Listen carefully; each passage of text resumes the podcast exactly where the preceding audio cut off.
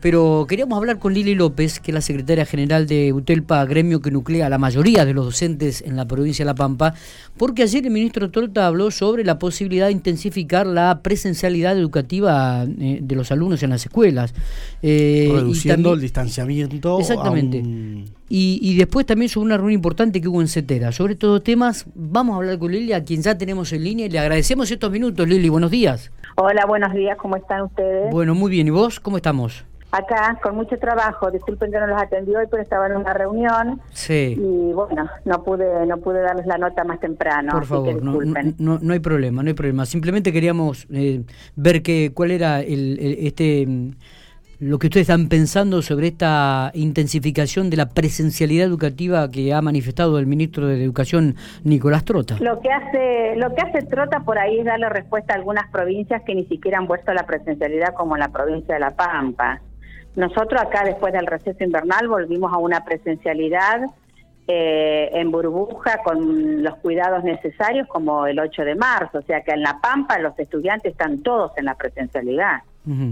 eh, esto es así y por suerte con, con viene todo muy tranquilo, con el cumplimiento de los protocolos a rajatabla como decimos nosotros.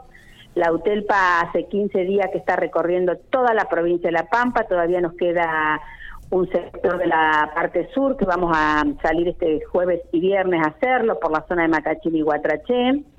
eh, venimos muy bien con el recorrido, con mucha alegría, con esta posibilidad de volver a pisar el territorio, como decimos nosotros en la jerga de la militancia, eh, pisar el territorio después de tanto tiempo que esta pandemia no nos permitía no nos permitía circular por la provincia ni, ingresar a los establecimientos. Hoy, gracias a esta situación sanitaria, epidemiológica que tiene la provincia de La Pampa, podemos volver a la, a la presencialidad también nosotros en nuestros recorridos.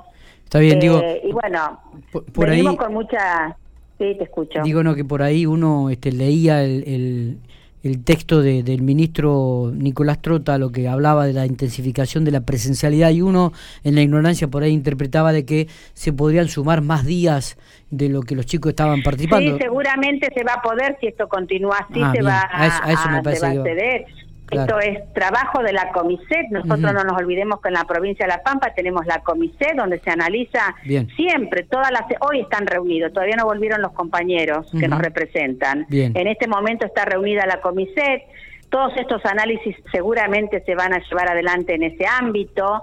Y con los cuidados necesarios se va a volver, seguramente se va a ir incrementando más actividades como educación física, todo aquello que tenga que ver por fuera de los horarios, las posoras, ¿no es cierto?, en contraturno, todo aquello que se había quitado para seguir trabajando en unas burbujas muy cerradas y que no circulara mucha población dentro de los edificios escolares, seguramente que de a poco se va a ir incorporando todo eso.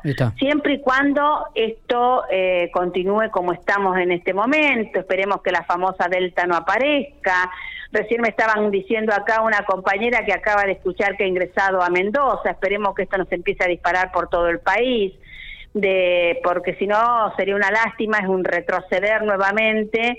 Este, pero vuelvo a repetir, si sanitariamente nosotros estamos este, en estas condiciones como hoy nos está sucediendo acá en la provincia de La Pampa, eh, seguramente vamos a poder incorporar más actividades dentro de las instituciones, eh, siempre eh, siempre con las políticas del cuidado. Sí, sí, sí, siempre respetando los protocolos, obviamente, y lo cual nos pone muy, pero muy contentos también.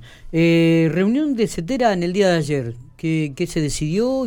¿Qué, ¿Qué temas trataron?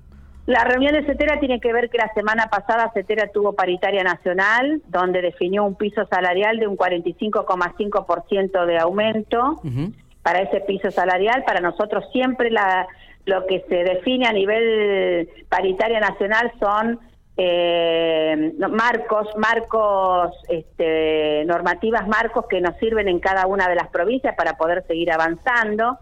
Si bien La Pampa está muy lejos de ese piso, por suerte, pero para otras provincias les puedo asegurar que es muy bueno ese piso porque hoy tenemos compañeros del Chaco con 28 mil pesos de, básico o San Juan 26 mil.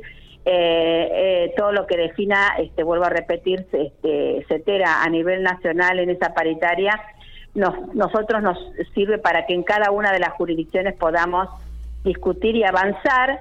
Además deja reflejado en esa paritaria nacional tres leyes, tres proyectos de leyes que tienen que ingresar al Congreso de la Nación, que ojalá este año estén aprobados, que es una nueva ley de financiamiento educativo que se va a llamar justicia educativa, una nueva ley de conectividad y una nueva ley de formación docente, tres grandes leyes que las hemos perdido en los últimos años y que hay que volverlas a recuperar porque eh, son políticas públicas que vienen a dar respuestas a nuestro trabajo y, por supuesto, al sistema educativo de todos los argentinos y argentinas. Discutir una ley de financiamiento eh, no es poca cosa, invertir en educación este, hay que volver a recuperar una, una nueva normativa. Eh, una ley donde el 6% del Producto Bruto tendría que ir solamente para lo que es la educación general y el 2% por fuera de esta, es decir, que las universidades de ciencia y tecnología queden por fuera, porque lo que habíamos logrado con el gobierno de Cristina Kirchner era un 6% del Producto Bruto Interno de, para todo el sistema educativo del país, incluido las universidades, ciencia y tecnología, y a veces el mayor porcentaje de ese 6% del Producto Bruto se lo llevaban la ciencia y tecnología, las universidades, y el resto del sistema educativo recibíamos menos. Ahora sería la inversa, un 6% para todo lo que es educación general y por fuera otro porcentaje para universidades y ciencia y tecnología. Así que eh, sería de avanzada. Sí, sí, sí, sí, Lili, la última. Eh, ¿Cuál es la situación actual del sistema educativo en la provincia de La Pampa, teniendo en cuenta contagios, tanto de alumnos como de docentes? No sé si tienen algún número, algún registro. Mira, este, recién me acaba de llegar, no lo pude leer, una lástima. Qué lástima. Eh, porque están en la comisión los compañeros, pero por WhatsApp pasaron la última estadística, porque todos los martes recibimos el informe. Estoy leyendo acá, eh, el 98,8% de los docentes estamos vacunados. Eh, así que bueno, me parece que queda un porcentaje mínimo, unos 1.300 que no han recibido la vacuna realmente son muy pocos, muy pocos, de 12.000, 14.000 docentes que circulamos en el sistema educativo, que queden 1.300 sin vacunarnos, nada. Eh, después dice eh, bueno, hay otros datos que en otra en otra nota yo se los podría estar este dale, dale, no hay eh, brindando porque estoy así mirando rápidamente la hoja que la acabo de imprimir antes que me llamaras. este, porque recibí el WhatsApp del informe que se les da en la comisión este, todos los martes. Está bien, eh, La vamos a analizar esa información. Ahora tenemos reunión como secretariado provincial. Bien. Y bueno, este, podremos a lo mejor estar dando un informe y mandándoselos ¿eh? para que ustedes lo, lo tengan. Eh, la situación está bien, vuelvo a repetir, estamos recorriendo las escuelas de la provincia. También les puedo hablar en una nota un poco más larga sobre el recorrido de la UTELPA.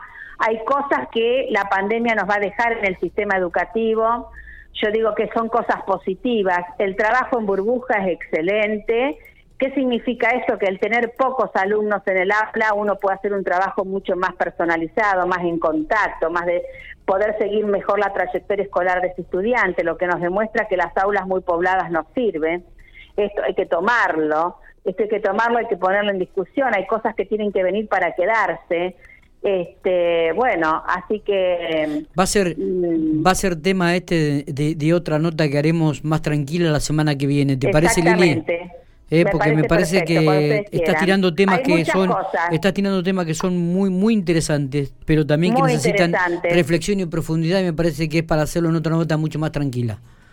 Pero bueno, yo estuve esta semana que pasó por el oeste, por Santa Isabela, el Garrobo del Águila, La Humada, hemos estado en Realicó, en la zona de Rancún, en General Pico, recorriendo Santa Rosa, en General Hacha, en Victorica, y bueno, como te dije, este jueves y viernes vamos a la zona de Macachín, Guatraché, este, es una alegría volver, volver a las escuelas y ver el trabajo enorme que han hecho nuestros compañeros y compañeras en este tiempo de pandemia realmente hemos estado a la altura de la circunstancia como siempre, como siempre. Lili, gracias por estos minutos como, como siempre. No, gracias a ustedes, hasta luego. Nos estamos viendo.